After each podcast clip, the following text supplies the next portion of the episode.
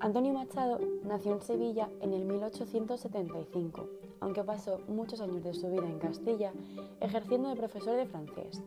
Su poesía se define por su modernismo intimista que hunde sus raíces en el romanticismo tardío y en el simbolismo. Los temas dominantes son la soledad, la angustia por el paso del tiempo, la muerte y el anhelo de Dios. Asimismo, se interesó por el creciente malestar social al que buscó soluciones en el socialismo.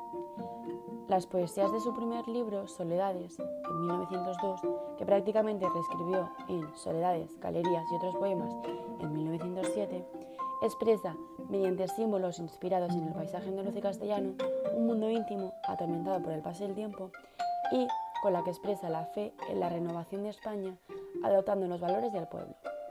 La imagen de Castilla es el símbolo que representa la unión de su sentir personal con el colectivo.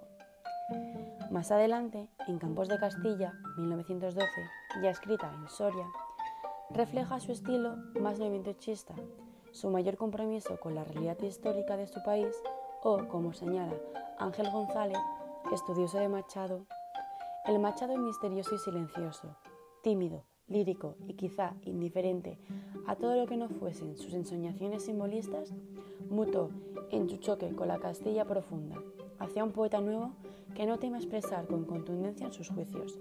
Se manifiesta al fin sin adornos, el machado ético, regeneracionista y patriótico. Más adelante, su inspiración poética decae y se interesa por asuntos filosóficos y políticos que desarrollan el aforismo de su obra Juan de Mairena. Juan de Mairena es su propio heterónimo y representa, como él mismo indica en su autobiografía, su yo más filosófico. Un aforismo es una sentencia breve que pretende expresar una verdad. Uno muy conocido de Machado es despacio y buena letra, que el hacer las cosas bien importa más que el hacerlas.